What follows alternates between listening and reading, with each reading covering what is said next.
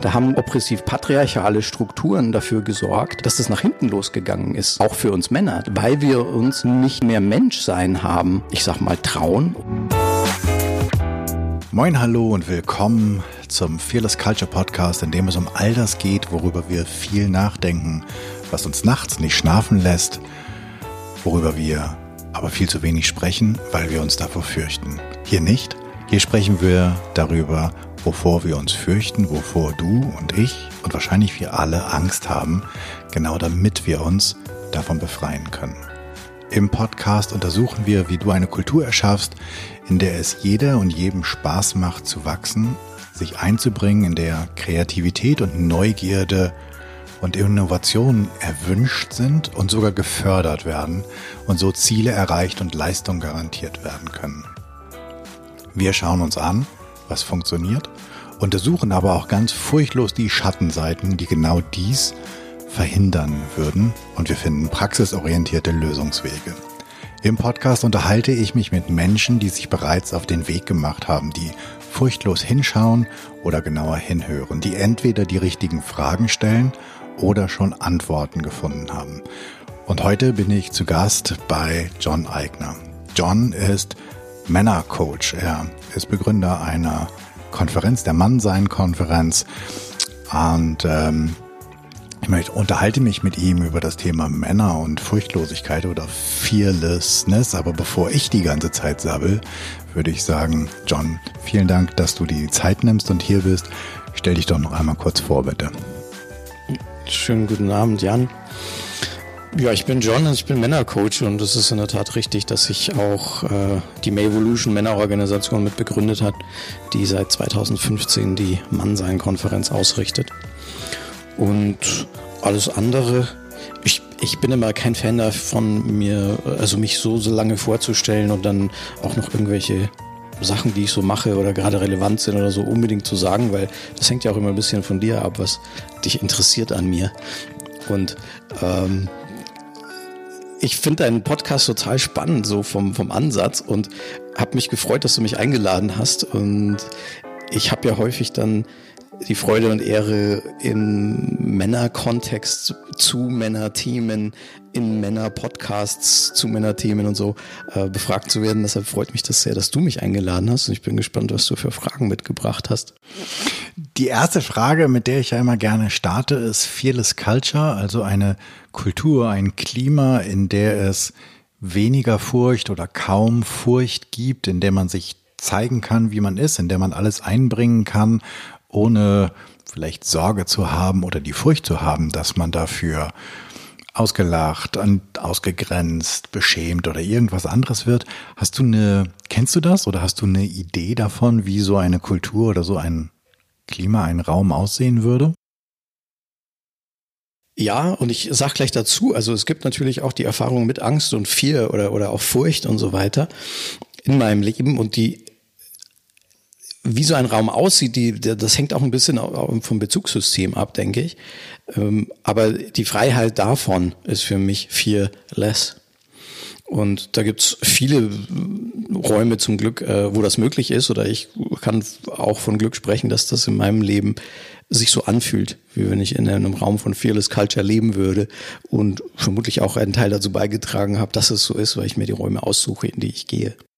Ist ganz spannend, dass du gerade die Freiheit davon sagst, weil ich äh, relativ häufig halt mal immer wieder in die Diskussion komme, was das Gegenteil von Furcht oder Angst ist. Und dann gibt's halt die, die sagen, das wäre Mut.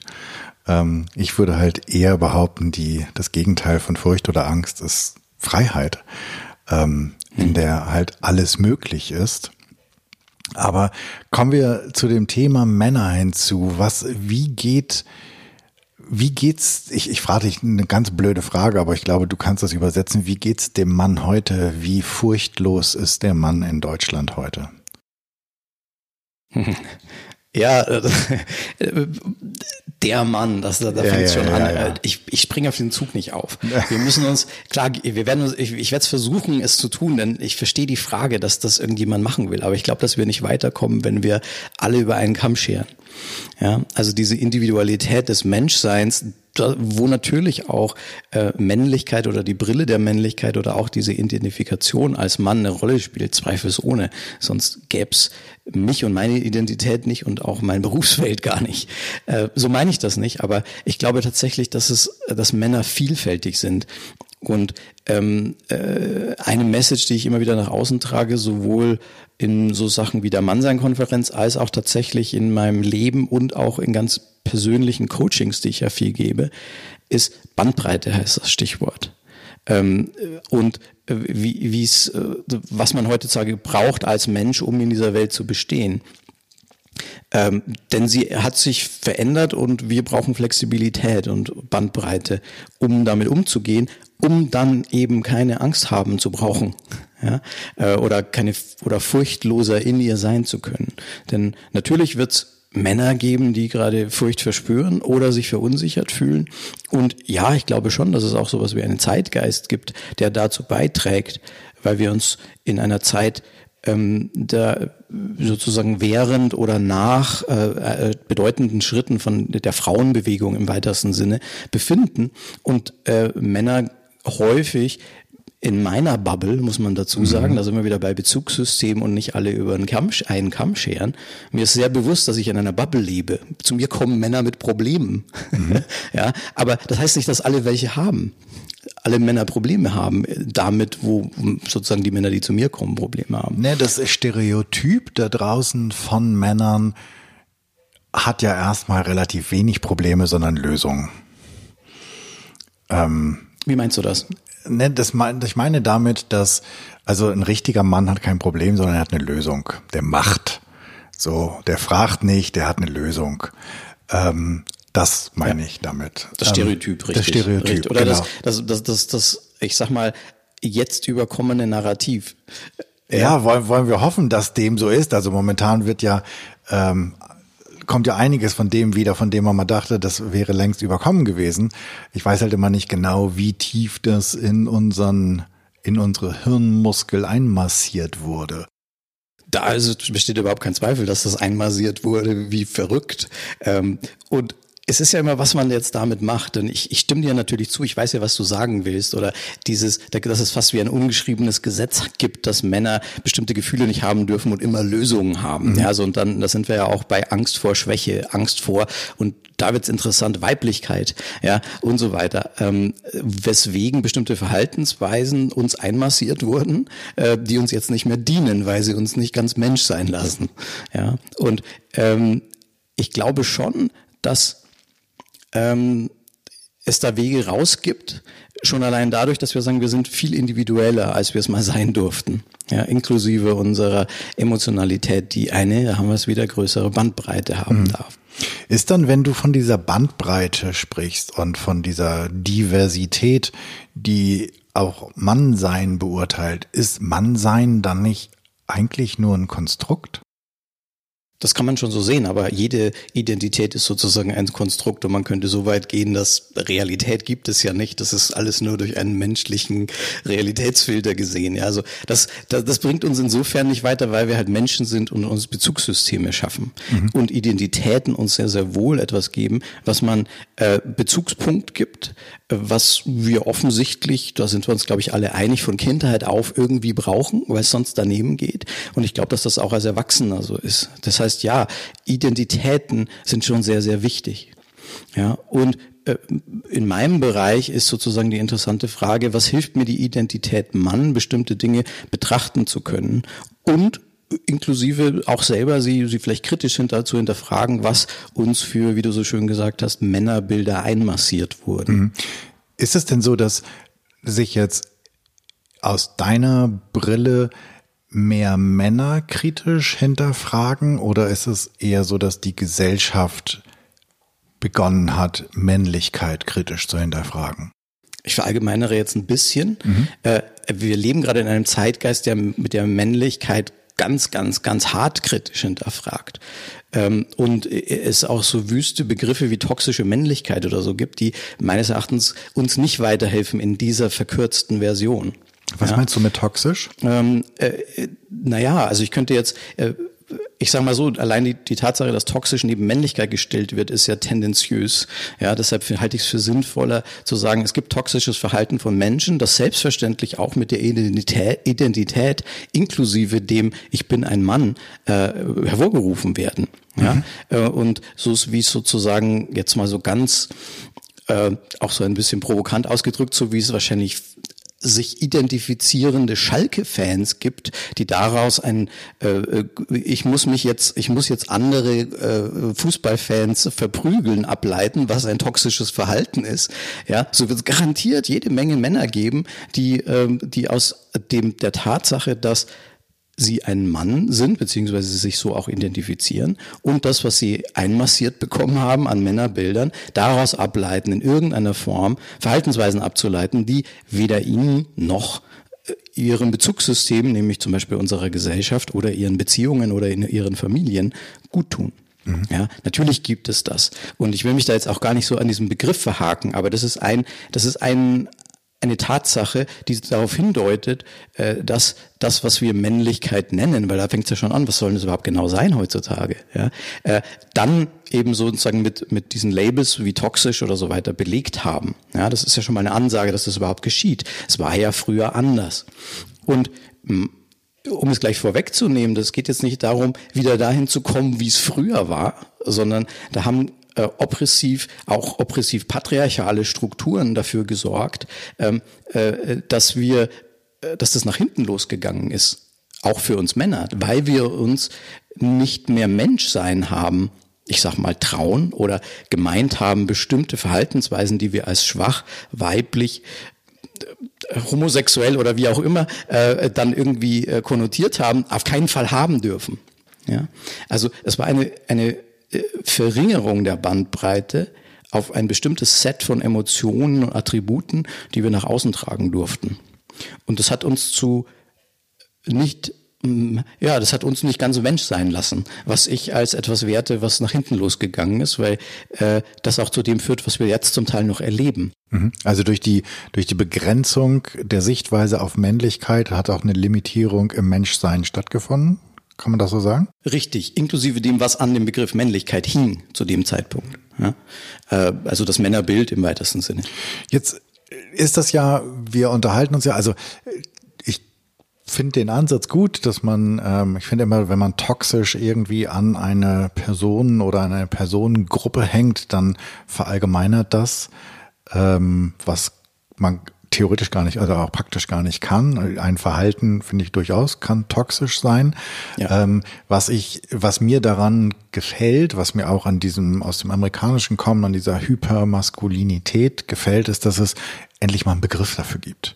Also, mhm. dass unter einem Begriff ein Missstand subsumiert werden kann, auch mit, mit der ganzen Unschärfe, die es gibt.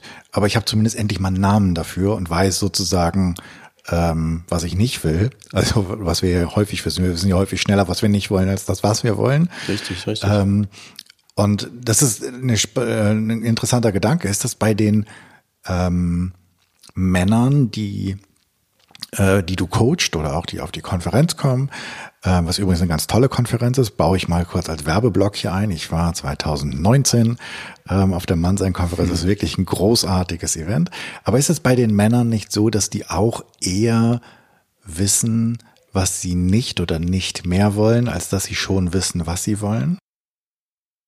Ja, das ist eine sehr, sehr interessante Frage. Da habe ich so noch gar nicht drüber nachgedacht, beziehungsweise äh, ich habe ein Gefühl dazu und ich glaube, das tun wir Menschen ganz häufig. Ich weiß nicht, wie sehr geschlechterspezifisch oder auch äh, geschlechterbildsspezifisch das in dem Fall ist. Das weiß ich tatsächlich nicht. Ich nehme das nicht unbedingt so wahr.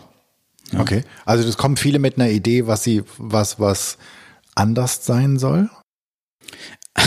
auch da wieder, ich komme natürlich aus einer Bubble, ich bin Männercoach. Natürlich kommen da Menschen mit Leuten, mit Sachen, die sie nicht mehr haben wollen. Ja, genau. Das, das, das ist sozusagen äh, Berufsrisiko. Ja, ähm, ich meine, aber ich denke schon, so weit über den Tellerrand gucken zu können, als wie ist das jetzt gerade allgemein? Und ich glaube schon, dass wir, dass wir Menschen allgemein gerade so drauf sind, ähm, äh, so ein bisschen auch Selbstoptimierungs- und Suche den Fehler finden mäßig drauf zu sein. Ja, was vielleicht sogar so sein kann, dass man früher im, äh, was weiß ich, in prähistorischer Zeiten oder so ist aber auch wichtig, die schlechten Dinge zuerst zu sehen, weil man dann nicht gefressen wurde genau, oder so. Genau, ja. Also da gibt's ja alle möglichen Theorien darüber, wie das, warum das auch so sein kann. Ähm, ich weiß gar nicht, ob das so wahnsinnig relevant ist. Also ich gehöre, vielleicht fangen, gehen wir dahin zurück, also ich gehöre zu den Menschen, die sagen, ja, schau mal, wo du hin willst. Ja, also lerne zu wissen, was du möchtest. Mhm. Ähm, weil das, glaube ich, allgemein ähm, vom, ich sag mal, emotionalen Sog äh, interessanter ist. Es macht einfach mehr Spaß, dahin zu gehen, wo man hin will, statt vor etwas wegzurennen, was äh, man nicht mehr will. Ja, also diese und zu wissen, was man will, hat etwas mit Klarheit zu tun. Und das befreit. Und da sind wir wieder bei dem Thema, es macht furchtloser oder man hat weniger Angst von dem, wo man vielleicht früher von weggerannt ist.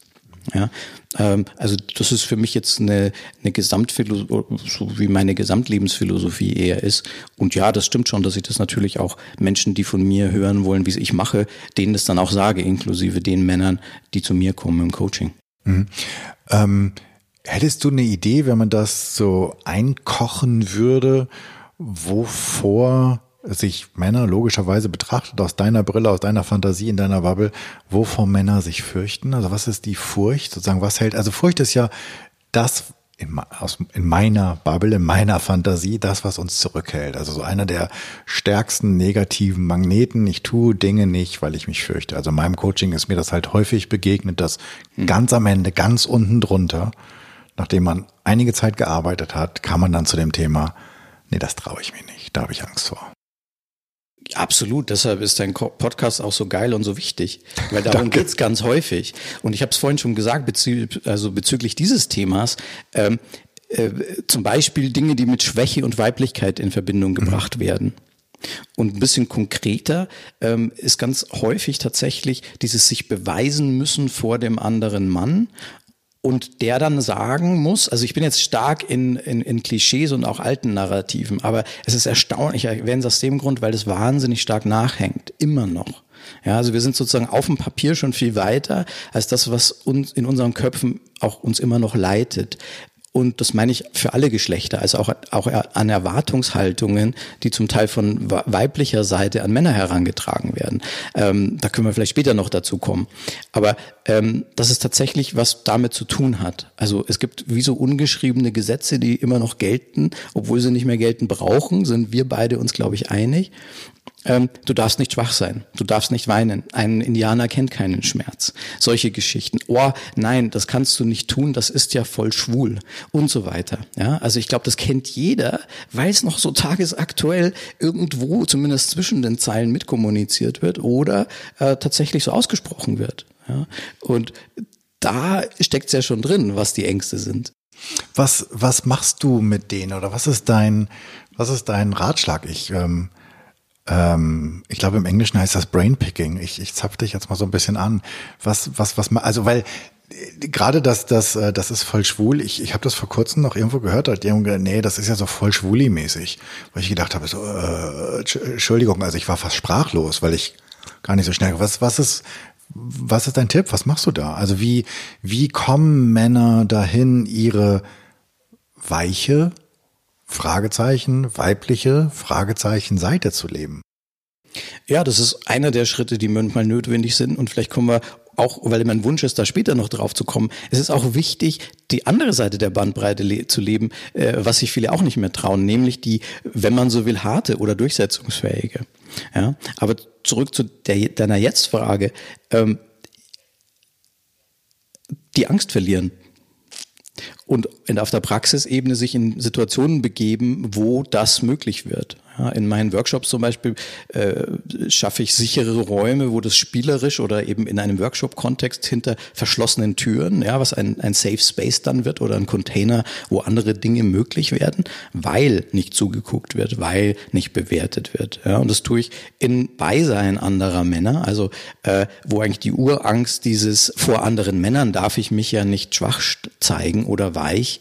Ähm, dann sozusagen als Referenzerlebnis in diesem, in diesem Container ähm, dann möglich wird. Oh doch, ich darf mich zeigen oder in diesem in dieser spielerischen Übung habe ich das getan und potzblitz, die Männer äh, finden mich sogar noch besser als vorher, anstatt mich zu verurteilen oder zu sagen, ich war jetzt gerade schwach, ja, oder ich also es gibt durchaus äh, Fälle, wo auch in meinen Workshops geweint wird und so mhm. weiter. Und das ist ein das ist ein großer Punkt. Ja? Also dieses äh, Indianer kennt keinen Schmerz oder Männer weinen nicht. Es ist krass, wie das immer noch in einer sozial einmassierten, tolles Wort von dir, ähm, äh, DNA schon fast ähm, noch da ist. Ja, ja es, gibt, es gibt ja diesen blöden Spruch, man, es gibt drei Gründe, warum ein Mann weinen darf.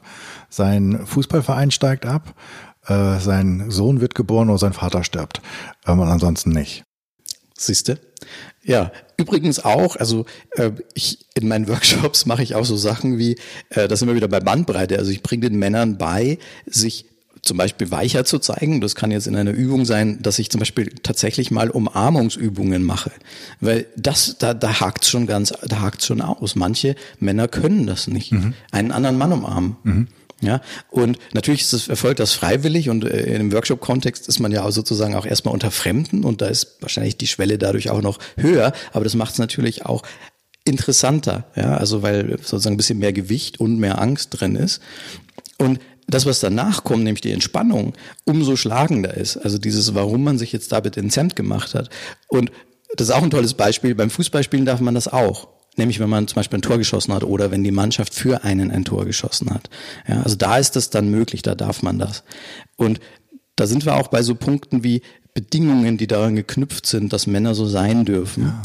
Ganz Mensch in voller Bandbreite. Ja und wie wichtig es sein kann, kein Tor schießen zu müssen, um vielleicht mal eine Umarmung zu bekommen. und eben nicht nur von dem eigenen Sohn, weil der eigene Sohn ist nicht dafür da, dich zu umarmen, sondern ja, das ist schon super, wenn du ihm Wärme gibst und so weiter und eben väterliche ähm, Rollen erfüllst. Dennoch, ähm, äh, das aus der eigenen Geschlechtergruppe zu bekommen, ist bei mir eine große Message. Ja, also wie, wie, wie viel äh, äh, Fundament das sozusagen gibt an, an einer Art von bedingungslosem Urvertrauen zum Beispiel. Ja, was man tatsächlich im Idealfall als Kind von seinem Vater und natürlich von auch der Mutter, also von den Eltern bekommen hat. Aber ich stelle immer wieder fest, äh, für Jungen ist es wichtiger oder es ist, eine, es ist was anderes, wenn Papa sagt, du bist gut, als wenn Mama sagt, das ist, äh, du bist gut. Das ist beides gleich wichtig, aber es ist anders. Ja, also Liegt das nicht auch daran, dass Papa das vielleicht viel weniger sagt? Super interessant und ich glaube schon, dass die, die Vater- und Mutterrolle schon auch zwei unterschiedliche Rollen sind. Ja, ähm, ohne jetzt abschweifen zu wollen. Also momentan wird auch hin und wieder so ein bisschen propagiert, dass Männer äh, sozusagen die Mutter äh, ohne Brust sein sollen äh, im, im, in der Elternschaft oder sozusagen die, die Mutter mit Penis. Das allein macht's nicht aus. Also das ist alles super, wenn die Männer Männer auch die Wäsche machen können oder äh, alte Klischees, die früher von Frauen sozusagen in äh, rollenmäßig ausgefüllt wurden, auch können. Aber das allein ist es nicht. Ja, sondern da ist Hat schon ja auch wenig mit dem Kind zu tun, sondern eher was mit der Partnerschaft, ob ich äh, gleichberechtigt im Haushalt bin. Da hast du vollkommen recht, aber auch lass es vielleicht Windeln wechseln oder was auch immer sein. Ja, also wo, wo früher schon oh, äh, geschlechterspezifische Zuteilungen erfolgt sind. Und ähm, das allein ist es nicht. Also nur sozusagen den, das Gleiche machen, was die Frau zu Hause früher vielleicht mal gemacht hat in der alten Geschlechterrolle. Das allein ist es nicht. Da ist schon noch was anderes. Äh, und das ist auch mit der Unterschied. Ja, also dieses, ähm, warum es Papa seltener sagt, hat bestimmt hauptsächlich die Gründe, weil er auch einer, aus einer Sozialisation entspringt, wo das ihm nicht gesagt wurde. Mhm. Ja? Aber wo vielleicht tatsächlich auch andere Qualitäten ein bisschen gefragt sind. Ja? Also wo schon auch ähm, sowas passiert wie ich gehe mit dir dann hinaus in die Welt und zeig sie dir auf der Art und Weise, die vielleicht auch noch eine gewisse Geschlechterspezifität hat. Ja? Mhm. Ähm, und dir auch, es gibt ja dann doch auch Dinge, die äh,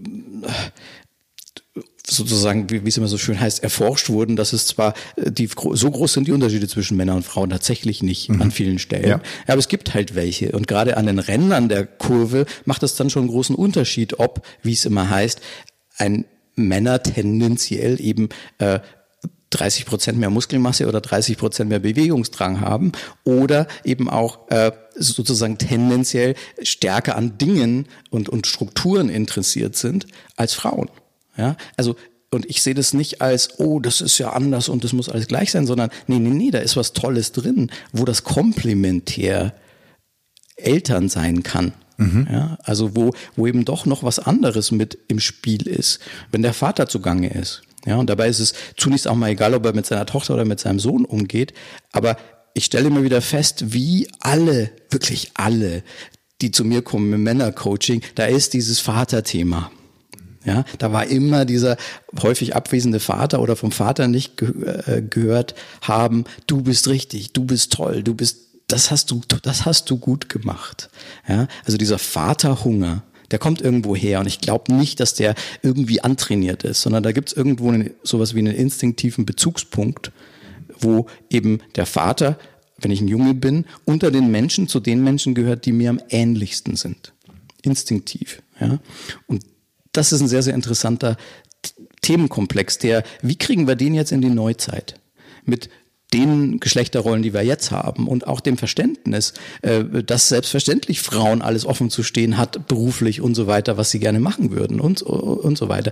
Wie kriegen wir das kommuniziert, sowohl für uns selber, also unsere Identität, wo wir vorhin waren. Und auch das, was heißt das vielleicht dann auch in der Vaterrolle? Äh, oder wie wir uns als Mentoren, was glaube ich jeder Mann früher oder später wird im Leben, ja, äh, äh, was wir da dann sagen. oder wenn die Leute kommen, die von uns an der Hand genommen werden wollen, ob das die eigenen Kinder sind oder wie bei mir äh, Coaches in, in, in erster Linie. Äh, was, was zeige ich denen von der Welt? Genau, ich glaube, das, aber deswegen ist ja der Punkt, den wir zuvor hatten, ähm, dass du als Mann trotzdem zu 100 Prozent deinen, dein emotionales Spektrum einbringen kannst, auch gegenüber deinen Kindern. Das ist ja das, was man heute in der jungen Vätergeneration durchaus sieht, mhm. dass die halt näher dabei sind, dass die mehr fühlen können, dass die auch Gefühle ihrer Kinder viel mehr aushalten, als das wahrscheinlich unsere Väter konnten. Und dass das natürlich auch ein Teil ist. Also ich glaube manchmal, dass Frauen oder das das ist jetzt auch eine absolute Pauschalisierung. Ich weiß, dass Frauen schon ziemlich weit dabei sind, ihr Spektrum zu erweitern und zu sehen. Und gerade dieses Spektrum, was die Emotionalität und das Menschsein, das komplette Menschsein angeht, dass das für viele Männer häufig unerschlossener ist als die Tiefsee, dass sie keine Ahnung haben, was da ist und dass Gefühle, Gedanken, Trauer, Angst, Sehnsüchte ja auch ganz tief verborgen und weg sind, weil sie irgendwie nie sein durften. Ähm, und ich glaube, wenn das kommt, dann kann halt auch noch eine viel intensivere Vater-Kind-Bindung wahrscheinlich entstehen, egal ob es jetzt ein Junge oder ein Mädchen ist. Wichtig ist, glaube ich, dass wir anfangen, es den nächsten Generationen zu zeigen, dass das sein darf, gerade den nächsten Generationen von Jungs, aber wahrscheinlich auch den nächsten Generationen von Mädchen. Und damit komme ich so ein bisschen zu dem anderen Thema. Denn das eine ist ja, dass Männer entdecken, was noch alles in ihnen drin ist und wie schön es ist, Schwäche leben zu können. Und das andere ist dann ja aber auch, Frauen zu haben, die das aushalten können, dass da quasi ein gestandener Mann ist, mit einem riesengroßen schwarzen Loch in der Mitte, was sie von ihrem Vater, von ihrem Bruder und von den vorherigen Männern nicht kannte. Und auf einmal ist da einer und das ist trotzdem ein starker Mann. Also auch das, auch der Blick der Weiblichkeit oder der Frauen auf die Männlichkeit ist dabei doch, glaube ich, ein ganz wichtiger Aspekt, oder? Absolut. Also ich gehe da bei allem mit, was du gerade gesagt hast und und äh, gerade in der Vetter-Generation, die jetzt gerade lebt, erleben wir das, dass nicht alle ein Coaching von mir brauchen oder sowas oder oder dass also außerhalb meiner Bubble es tolle Männer gibt, die es ja. absolut gebacken kriegen, ja, mit dieser Bandbreite, von der ich spreche. Absolut. Ja. Und ja, das das ich sag mal, die, die, die Beziehungen zu Frauen ist ja nicht nur im Privaten ein Dauerthema, sondern das haben wir ja auch, äh, äh also ich komme gleich eher so aufs Private, weil das, glaube ich, da besser sich erklären lässt. Aber eben, was du sagst, hat viel auch mit dem zu tun, was gerade im Kollektiv so ein bisschen passiert, also gesellschaftlich. Ja, also, dass der, der Blick der Frau auf die Männlichkeit eine riesengroße Bedeutung hat was schön ist und richtig ist und gleichzeitig wir jetzt gerade aber auch an einem Punkt sind, äh, wo, wo Männer sich das eben auch nicht nur in einer Reaktion auf das, was uns die Frauen, meine ich, wirklich vorgemacht haben, mhm. nämlich tatsächlich diese Erschließung der Bandbreite, mhm. dass sich eben nicht nur in Berufsbildern zeigt, sondern tatsächlich auch in dem, wie sie sich leben und, und mit ihren äh, Beziehungen und Familien leben. Mhm. Ja? Ähm, und jetzt wird's äh, jetzt wird's wichtig für uns Männer, da einzusteigen mit dem Bewusstsein, wir gucken uns jetzt selber an. Nicht nur, weil wir müssen,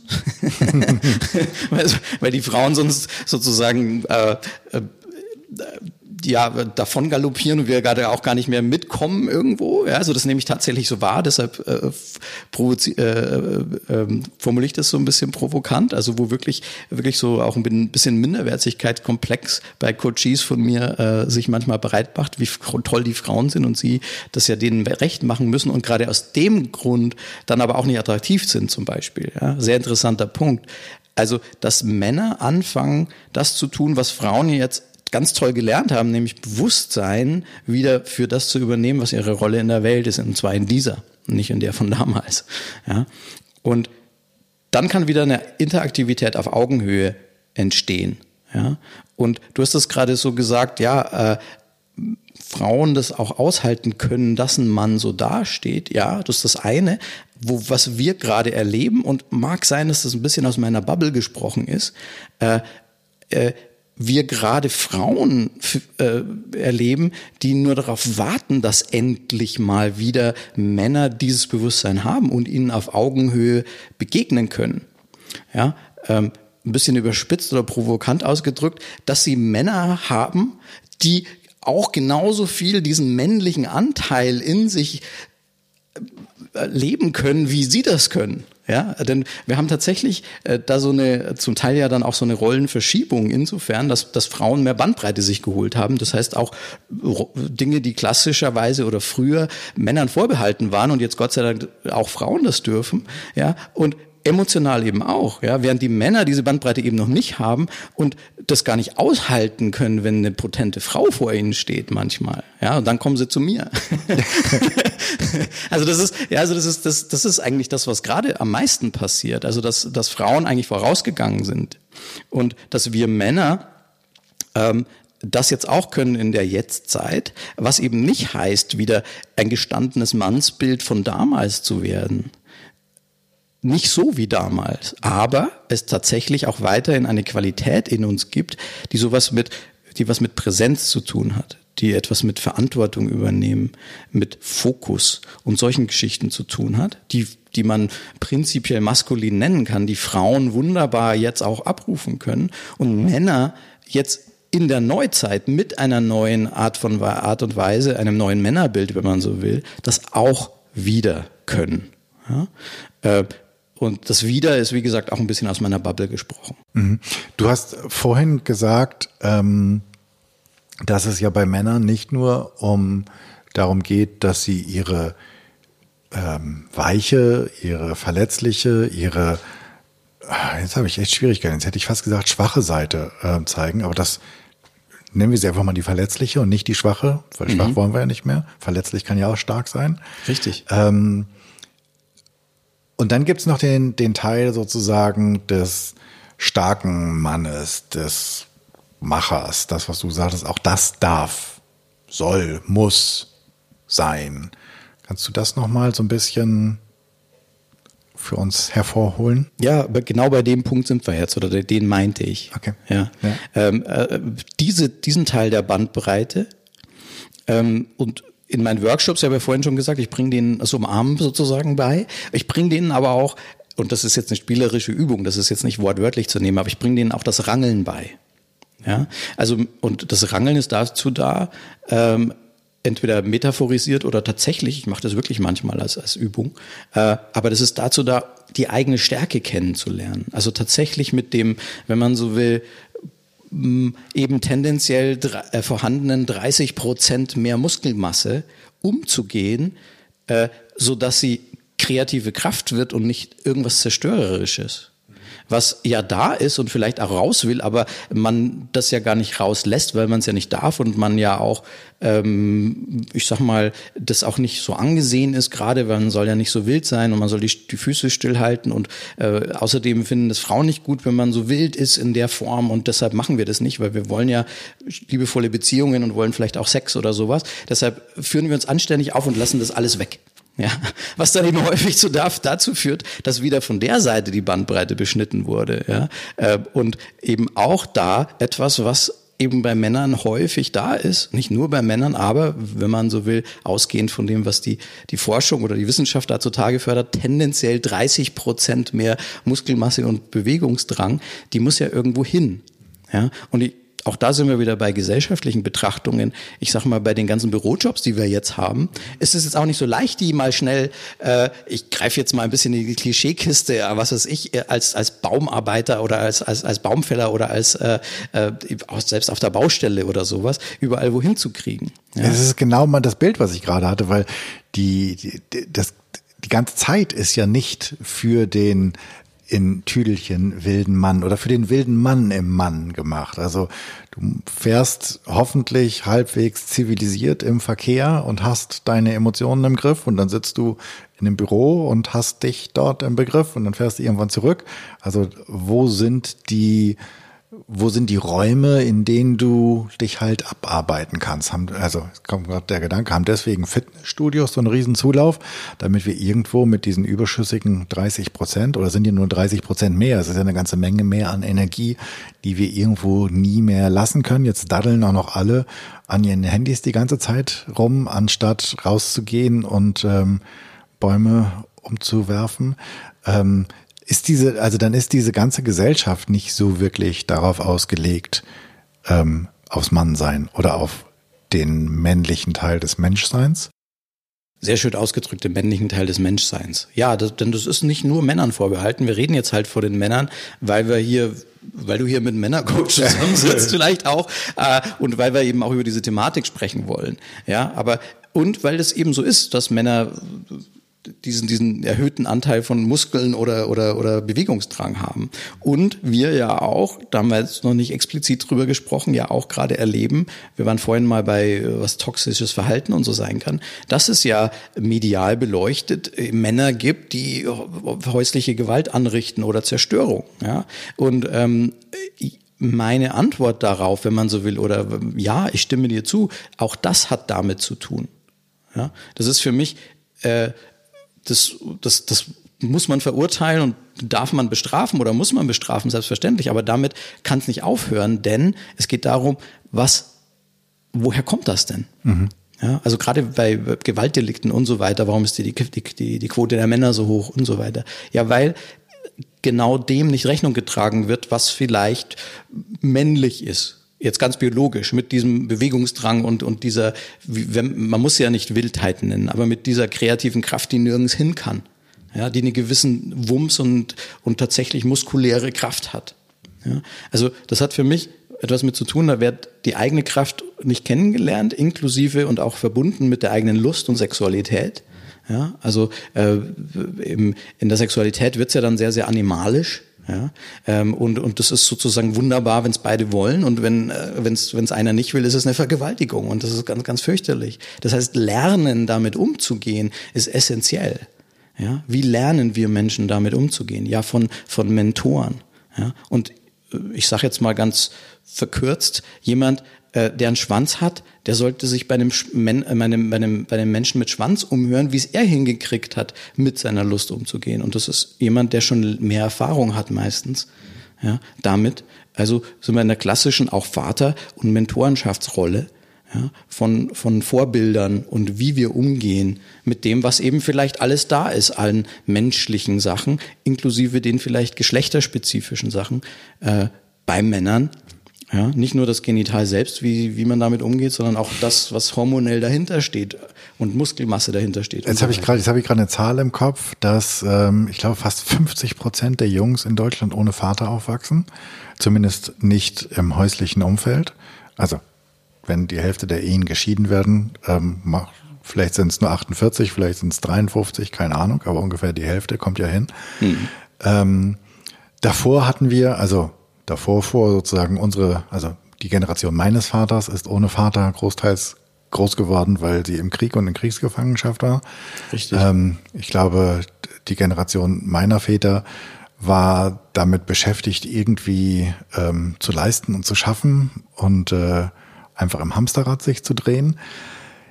Jetzt fehlen die Hälfte der Väter bei den, also nicht nur bei den Jungs, sie fehlen logischerweise auch bei den ganzen Töchtern, aber gerade als Mentoren, als männliche Vorbilder Wie kriegen wir, wie kriegen wir die Kuh vom Eis? Also da ähm, gibt's immer wieder, also es, es bleibt ein Riesenpotenzial an gerade nach, nachwachsenden jungen Männern, denen das, männlich, das positiv männliche Vorbild fehlt. Mhm.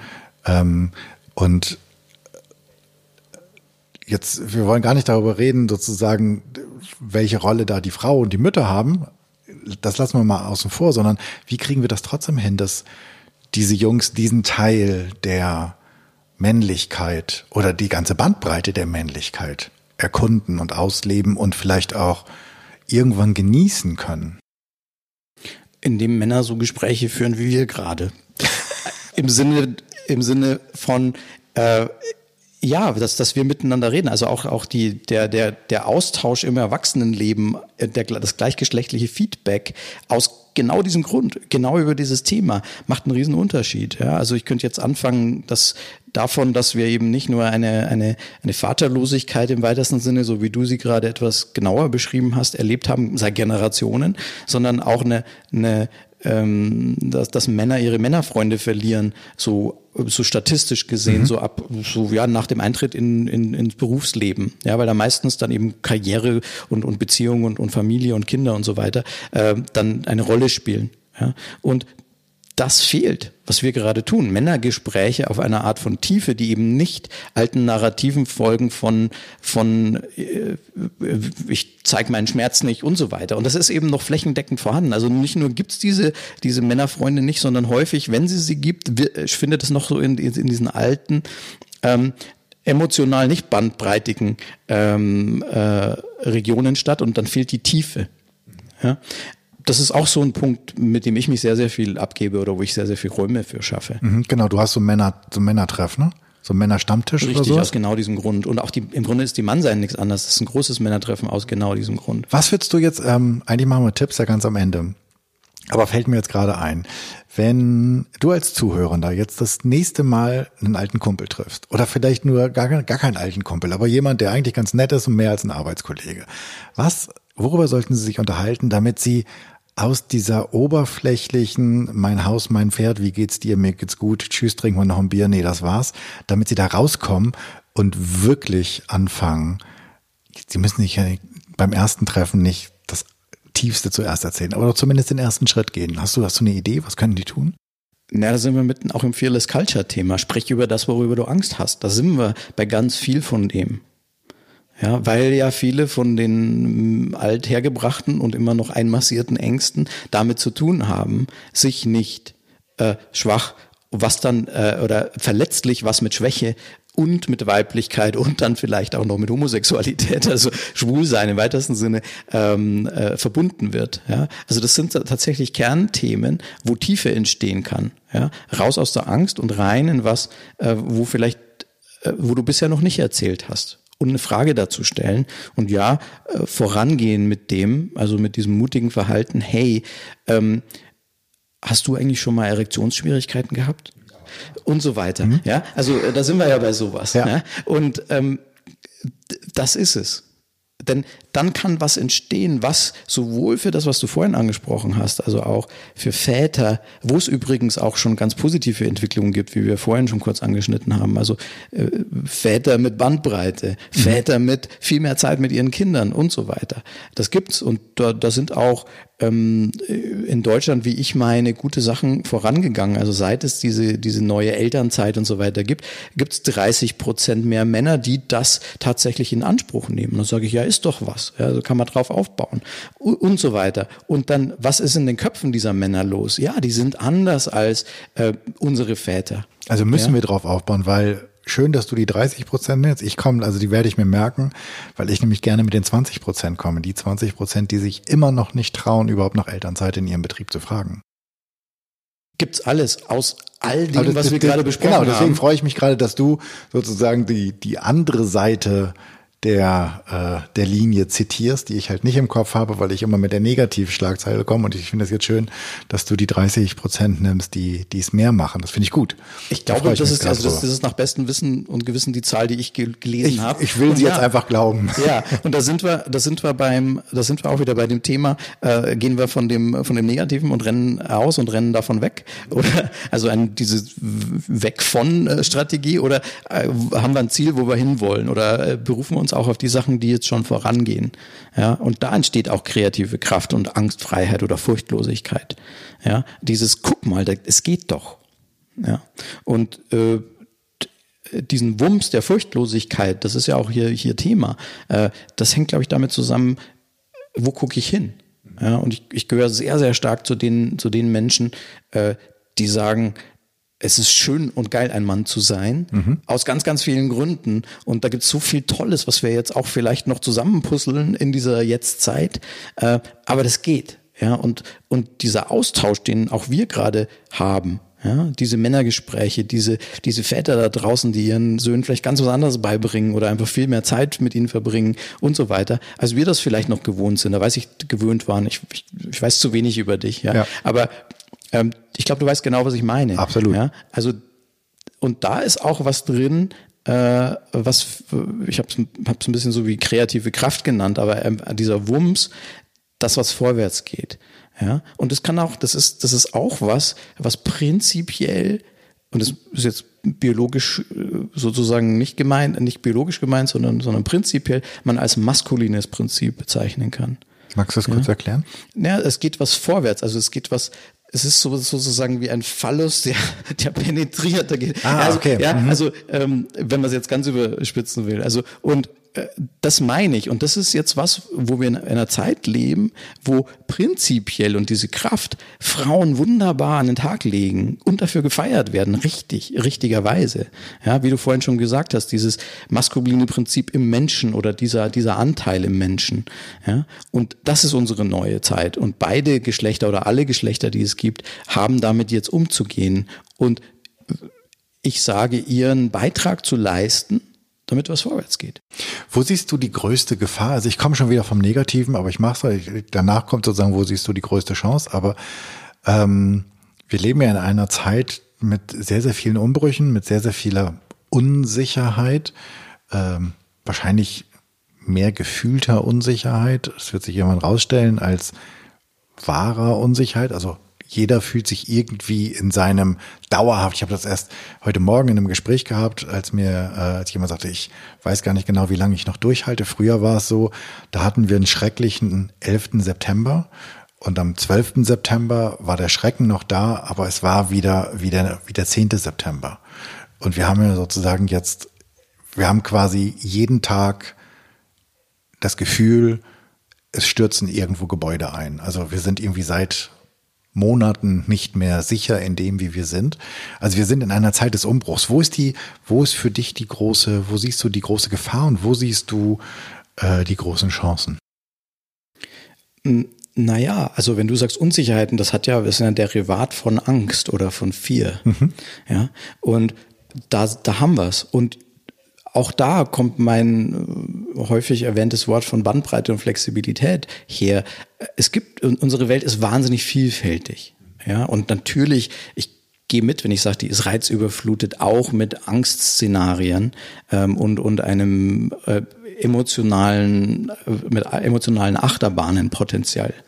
Ja, und mh, ohne jetzt esoterisch werden zu wollen, aber dieses prinzipiell Maskuline ist ein bisschen das, was Raum hält. Ja, also auch ähm, im Christentum im Grunde die, die, das Gottprinzip ja, ist ja das. Das ist der, der ist der ewige Raumhalter, der ist immer da, äh, da, auf den kann man sich verlassen, der steht ewig. Ja, also dieses ewige, fundamentale, auf das man sich verlassen kann. Das gibt wahnsinnig viel Kraft. Deshalb gibt Glaube auch so viel Kraft. Ja, ähm, und ich glaube, so, das könnte eine Metapher oder auch für, für, für gläubige Leute eins zu eins das sein, was man dann tun kann.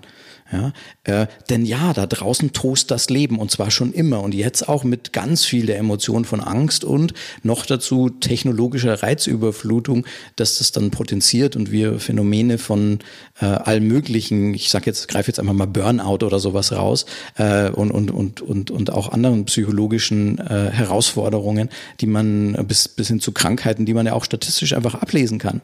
Ja, also es flippen viele einfach aus, weil, weil, weil einfach zu viel los ist. So und da hat Angst spielt da eine ganz große Rolle. Ja, also diese, wenn man so will, innere Ruhe und innere Kraft zu finden. Ja, das ist auch etwas, was ich als prinzipiell sehr maskulines bezeichne. Ja, das ist, das ist im Grunde auch das Gottprinzip von ich sehe und ich habe alles unter Kontrolle. so, oder Kontrolle ist auch schon wieder so ein bisschen getaggt, äh, wertendes Wort, aber, aber so eine Art, ich, ich, äh, ich, ich halte den Weltenraum. Ja? Und das kann als Mensch und Mann, ja, und das halte ich für eine Praxis, die nicht unbedingt geschlechterspezifisch ist, aber nachdem wir uns über Maskulinität auch prinzipiell über, unterhalten, äh, das kann etwas sein, also diese innere Kraft zu behalten, um zu wissen, was ist bei mir los, also Selbstkenntnis, und auch, wie viel von dem ziehe ich mir rein, was da rumflattert. Ja, also Ganz ich gehöre zu ja. den Menschen, die, die nach 21 Uhr Hände ausschalten. Ja, und das auch dann, wenn es geht, bis morgens um neun nicht mehr an. Ja, oder ich gucke seit gefühlt tausend Jahren kein Fernsehen mehr. Ja. ja, und, und, und so weiter, aus genau diesem Grund. Ja, denn es ist nicht so, dass ich nicht auch manchmal auf Social Media äh, rumsuchtel äh, und, und merke, was das dann auch mit mir macht. Ja? Absolut. Und mitzukriegen, dass es das macht und damit aufzuhören, ist dann das, was ich tun kann, damit ich nicht damit ich sozusagen mich an einem Raum des Nicht-Wahnsinns aufhalte. ja, und ähm, das ist eine ganz, ganz wichtige Praxis. Äh, ich glaube für alle Menschen. Ja, aber, äh, und das ist für mich ein klassisch maskulines Prinzip oder äh, was selbstverständlich jetzt nicht biologisch in irgendeiner Form noch relevant ist. Ja, aber diese diese Qualität zu praktizieren ist, glaube ich, was was dem eigenen Seelenfrieden, wenn man so will, dient äh, und das, wie man dann von einem Ort des Nichtwahnsinns mit seiner Umwelt äh, äh, interagiert. Und wenn das viele machen, haben wir auch im Kollektiv, wenn man so will, einen anderen Umgang. Ja, also deshalb ist das mit dem Sozialabgleich, Sozialfeedback, sich gegenseitig erzählen voneinander und auch in einer Tiefe, die wirklich bedeutsam ist, einen zu erzählen, wie hast denn du das gemacht oder wie gehst denn du mit deinem Alltag um oder wie gehst du mit dieser Herausforderung um? Wo siehst du die großen Chancen? Wo siehst du die großen Chancen, die in dieser Zeit gerade sind? Im, im Grunde dem, was ich gerade gesagt habe, also dass wir sozusagen. Im, nee, warte mal, da kommt schon noch was. Aber äh, da, ähm, das ist mal das eine, es ist auch wichtig. Also auch, dass dieses crazy, diese crazy, diese, diese, diese verrückte Welt auch ein bisschen als das Fitnessstudio für unseren Gelassenheitsmuskel zu sehen. Mhm. Ja, äh, tatsächlich. Ja. Und ähm, dann eben im Grunde ist die Chance auch das, was, wo, wo wir jetzt impliziert drüber gesprochen haben, nämlich, nämlich die Technologie. Ja, also dass wir auch jetzt, ich bin mal ein bisschen utopistisch, wenn du erlaubst, auch wohin kommen können, äh, wo wir viel mehr Zeit haben werden, weil Maschinen ganz viel von dem, was wir jetzt gerade alles zu erledigen haben, übernommen haben werden. Und wenn wir, wenn wir es hinkriegen, unsere Gesellschaft so zu organisieren, äh, dass wir alle in einem Ort von Gelassenheit und relativer oder totaler, beziehungsweise ja eben Fülle leben, wie was immer das dann für, für den Einzelnen heißen mag, ja, ähm, dann kann diese Technologie tatsächlich auch etwas sein, wo wir Menschen ähm, ja an diesem Ort von Fülle und Gelassenheit leben können. Ja? Ähm, also ich glaube, dass auch die Technologie äh, eine riesen Chance bietet, in dem Moment, wo sie eben nicht ähm, zu einem äh, zu einem reinen sozusagen Zeitvertreibsding wird, das uns nebenbei dann noch zum Kaufen anregt, ja, was eben jetzt sehr sehr ausgeprägt der Fall ist, äh, sondern tatsächlich auch äh, auch diese Apps gibt's ja schon, ja, die sagen, jetzt mach mal dein Handy aus. ja, vielleicht, vielleicht dürfen wir da auch ein bisschen, ähm, ist gerade so ein Gedanke, vielleicht dürfen wir da auch ein bisschen gnädig mit uns selbst sein dass äh, diese ganze Technologie und diese ganze Technologiewelt irgendwie 10, 15 Jahre alt ist und dass wir echt noch in einem, in einem Lernprozess sind und auch lernen, mit einer komplett neuen Welt umzugehen. Ähm, hm. Und dass da vielleicht oder hoffentlich noch ein bisschen was kommt. Finde ich eine ganz großartige Aussicht. Also ich bin auch, wie du vielleicht schon mitgekriegt hast, da äh, optimistisch oder ich werde auch manchmal als ewiger Idealist beschrieben.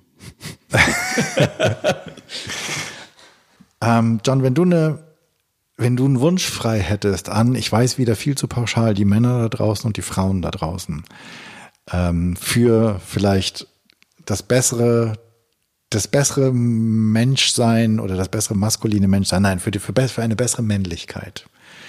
Wie Männlichkeit in Zukunft besser gelebt werden kann. Was würdest du dir wünschen? Was brauchen wir? Wir brauchen Selbstkenntnis im Individuum und im Kollektiv.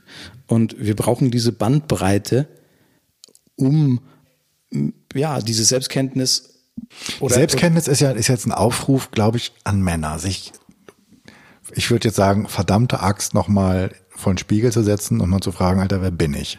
Und nach Möglichkeit nicht erst, wenn du 50 bist und das halbe Leben an dir vorbeigegangen ist, sondern tu es gerne mal ein bisschen eher. Das kann man so sagen. Also wir haben ja vorhin schon drüber gesprochen. Da gibt's äh, das meine ich schon, so was nachzuholen bei Männern und es hat was mit dem Geschlechter- und Rollenbild zu tun. Mhm. Ja, ähm, denn diese Selbstkenntnis hat natürlich auch was mit dem Sozialen und mit dem, äh, was bin ich in der Welt zu tun. So meine ich das. Ja, und auch das im Inneren. Also was sind, was sind meine Stärken oder was sind meine Wünsche und, und, und all das? Was bin ich wirklich ohne meine Sozialisation auch? Was, was bleibt dann, wenn ich all das nicht wüsste, was ich weiß? Ist auch eine sehr interessante Frage. Das meine ich mit Selbstkenntnis. Ja um dann tatsächlich, also diese, mit dieser Bandbreite auch in eine Kompatibilität und eine, eine, eine ein liebevolles Geschlechterverhältnis auf Augenhöhe äh, zu finden. Mhm. Hättest du auch einen Wunsch an Frauen?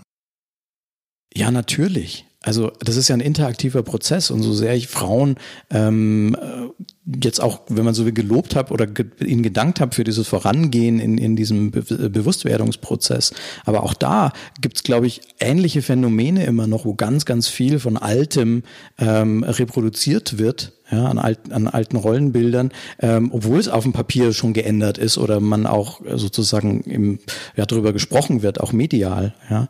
Ähm, also ich, ich wünsche mir Frauen, die viel früher zum Beispiel äh, dieses, dieses, äh, was zu Recht jetzt viel gefördert wird, jetzt auch so ein, ein, ein selbstbewusstes Nein sagen und auch ein ganz selbstbewusstes Ja sagen zu Dingen lernen. Ja, und dass, dass, dass Mädchen nicht mehr dann am süßesten sind, wenn sie nur lächeln ja, so und, und so weiter oder dann äh, das Berufsbild der Prinzessin sozusagen äh, einmassiert bekommen, ja, was es ja gar nicht gibt. Ja, also da, da, da auch da gibt's noch ganz, ganz viel, äh, was da noch sozusagen einwachsen darf von dem, was vielleicht im, im in, ich so, sozusagen in der Arena der Frauen schon ein bisschen weiter ist als an, an Bewusstwerdungsprozessen und auch Dingen, die umgesetzt wurden, zum Teil, zum Glück ja auch zum Teil gesetzlich, ja, ähm, was vielleicht bei Männern dann jetzt noch kommt in, in, in wieder ein bisschen anderer Art und Weise, eben in der Art und Weise, wie wir es auch hier besprochen haben.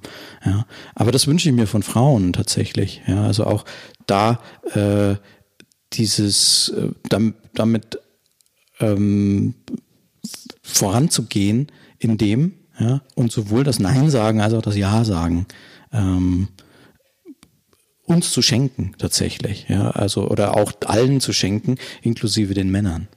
Wow, das finde ich, äh, ich einen coolen Wunsch von einem Männercoach an Frauen. Klarheit im Ja und Nein. Ähm, cool. Wenn die Zuhörer und die ZuhörerInnen, jetzt habe ich es mal andersrum gesagt, äh, mehr von dir wissen wollen, mit dir in Kontakt treten wollen, wie machen die das am allerbesten? Ja, da gibt's die äh, wunderbare Einrichtung, die heißt Google. Ja, also da kann man meinen Namen googeln. Und, nee, aber ich habe, du hast es ja netterweise schon erwähnt. Also äh, Mannsvolk heißt meine äh, mein, mein, meine Coaching-Firma. Also auf mannsvolk.net äh, kann man mich finden und kann noch ein bisschen nachlesen und auch sich sogar meine Stimme und mein Bild nochmal angucken. Und dann da sage ich dann auch noch ein paar andere Sachen. Ähm, also wer Interesse hat, findet mich. Ja. Ähm ich stelle jetzt zum Abschluss mal drei Fragen. Die erste ist, es ist jetzt, da du selbst Bühnen baust, ähm, äh, ein bisschen seltsam. Trotzdem die Frage, wenn ich eine Bühne baue und ich lade dich ein zu sprechen vor 100 Menschen, worüber würdest du reden und vor wem möchtest du reden? Ich rede immer über das Gleiche, nämlich über das, worüber wir gerade gesprochen haben. und zwar aus dem Grund, weil es tatsächlich meine Berufung ist und auch, äh, glaube ich, mein Platz in der Welt. Ja, äh, und ich, ich würde über äh, die Männer der Jetzt und, und, äh, und der Neuzeit, wenn man so will, sprechen. Ja, und ganz viel von dem sagen, was ich auch dir gerade gesagt habe. Wen soll ich einladen für dich? Ähm, alle Menschen, die es interessiert. Okay. Was sollen wir hören, lesen, gucken, hast du einen Tipp für uns von augenöffnenden Büchern, Dokumentation? Es gibt übrigens auch das als kleiner Werbeblock nochmal meinerseits. Es gibt eine ganz tolle Dokumentation vom Berliner Rundfunk, in dem du einen wesentlichen Paten einnimmst über Männer, heißt das Männer, Mann oh Mann, Männerwelten, irgendwie sowas, kommt auf jeden Fall in die Shownotes. Aber hast du noch irgendwas anderes, was wir lesen oder äh, gucken sollten? So ein Lieblingsbuch?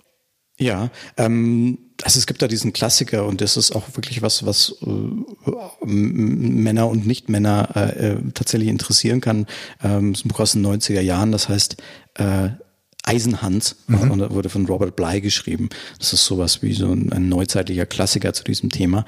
Was ich daran sehr schön finde, ist, dass es eben kein ich sage mal, Self-Help-Buch ist, sondern tatsächlich ganz große Kreise zieht, ähm, sowohl in die Philosophie als auch in die Psychologie und, und andere Wissenschaften und äh, ähm, Genres äh, und da eine Bestandsaufnahme wagte von vielem, was äh, auch heute, obwohl das schon in den 90er Jahren entstanden ist, bis heute wahr ist oder womit wir auch heute und äh, immer noch umgehen und uns auch heute wieder drüber unterhalten haben. Die Zuhörenden haben ja jetzt, wenn sie ähm, Azure sind, eine Woche Zeit, bis der nächste Podcast rauskommt. Also wenn sie nicht noch, ne, wenn du natürlich noch ein paar Episoden nachhören musst, dann musst du das noch machen. Aber ansonsten ist jetzt eine Woche lang Zeit. Was sollen sie in der kommenden Woche einmal ausprobieren? Was sollen sie anders machen? Hast du eine Challenge für die, die zuhören? Ja, das geht so ein bisschen in die Umarmer-Richtung. Ähm, ich fordere dich heraus und sowohl als Mann als auch als Frau oder auch als diverser Mensch, äh, geh auf einer deiner Geschlechtsgenossen oder Geschlechtsgenossinnen zu und sag ihnen, dass du sie lieb hast. Dann äh, wisst ihr genau, was zu tun ist. John, ich danke dir vielmals für die Zeit, die du dir genommen hast und äh, die vielen Weisheiten, die du heute mit uns geteilt hast. Hat riesigen Spaß gemacht und ich bin ganz dankbar, dass äh, dieses Interview stattgefunden hat. Vielen, vielen Dank. Ich danke dir, die Komplimente gebe ich zurück. Danke, Jan. Dankeschön. Puh, das war's. Ich danke dir fürs Zuhören. Ich hoffe, es hat dir gefallen und es hat dich ebenso bereichert wie mich. Es hat dich neugierig gemacht und inspiriert, einmal über deine Männlichkeit nachzudenken. Darüber nachzudenken, wie du deine Furcht, deine Angst angehen könntest, wie du furchtloser werden kannst, wie du eine Fearless Culture erschaffen kannst. Ich freue mich über dein Feedback und Ideen, was ich noch machen könnte, was ich besser machen könnte. Für mich ist dieser Podcast ein Herzensthema und dein Feedback bedeutet mir sehr viel. Wenn du ein Thema hast, von dem du meinst, das müsste mal besprochen werden und du bist eine gute Ansprechpartnerin oder du kennst eine oder einen, dann schreib mir bitte an podcast.janschleifer.com. Abonniere den Podcast auf iTunes, Spotify, Stitcher, wo auch immer du Podcast hörst. Und natürlich freue ich mich riesig über deine 5-Sterne-Rezension bei iTunes, denn damit wird der Kreis derer, die diesen Podcast hören, größer und wir können alle zusammen etwas verändern. Ich hoffe, du bist bei der nächsten Episode wieder dabei bis dahin, sei furchtlos, dein Jan.